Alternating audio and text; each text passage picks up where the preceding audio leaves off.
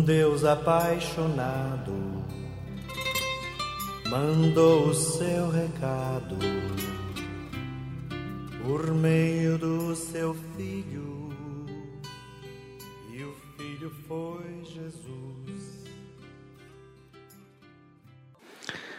Hoje meditei estes dois versículos do profeta Isaías, Isaías 58, versículos de 9 e 10. Se você remover a opressão, o gesto que ameaça e a linguagem injuriosa, se você der o seu pão ao faminto e matar a fome do oprimido, então a sua luz brilhará nas trevas e a escuridão será para você como a claridade do meio-dia. Fiquei pensando, não é necessário apagar a vela dos outros para que a nossa brilhe. Nem nossa vela perde parte da sua luz se acendermos outras velas. Ao contrário, a luz da nossa vela acesa no Sírio Pascal, no Sábado Santo, brilhará mais intensamente se a luz de Cristo acendeu em nós o desejo de conversão. Nós não vamos conseguir mudar o mundo sozinhos. No entanto, podemos fazer nossa parte mudando a nós mesmos. É sempre melhor acender até mesmo um simples fósforo do que amaldiçoar as trevas. E rezei mais ou menos assim: Senhor, cada vez que fico competindo com o Senhor, é óbvio que entre nós dois o Senhor ganha sempre o primeiro lugar e eu o último. No entanto, eu prefiro ler assim a classificação por mim manipulada. Eu, o segundo lugar, e o Senhor, o penúltimo.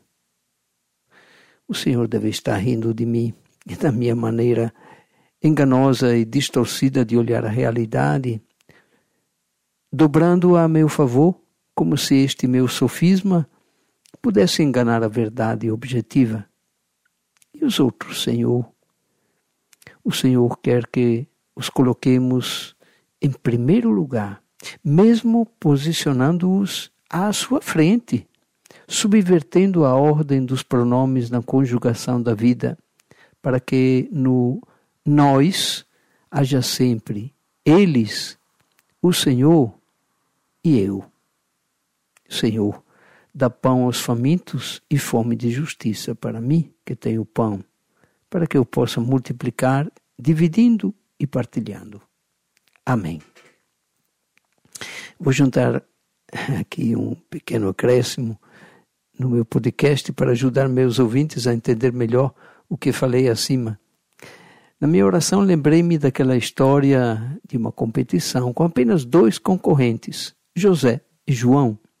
O blogueiro que torcia por José deu a notícia assim: José foi o primeiro colocado e João o último. Note que eram só dois concorrentes. Então, chegou o primeiro, outro segundo. Mas o blogueiro que torcia por João titulou a notícia assim: João conseguiu o segundo lugar, enquanto José só conseguiu o penúltimo. Veja como, com um pequeno subterfúgio, se pode camuflar a verdade. Mas, mesmo sem mentir, dar a impressão a quem lê que o ganhador da competição foi quem, na verdade, foi derrotado. Pois é. Agora vale a pena reler os versículos se você remover a opressão, o gesto que ameaça e a linguagem injuriosa, se você der o, seu pão ao faminto e matar a fome do oprimido, então a sua luz brilhará nas trevas e a escuridão será para você como a claridade do meio-dia.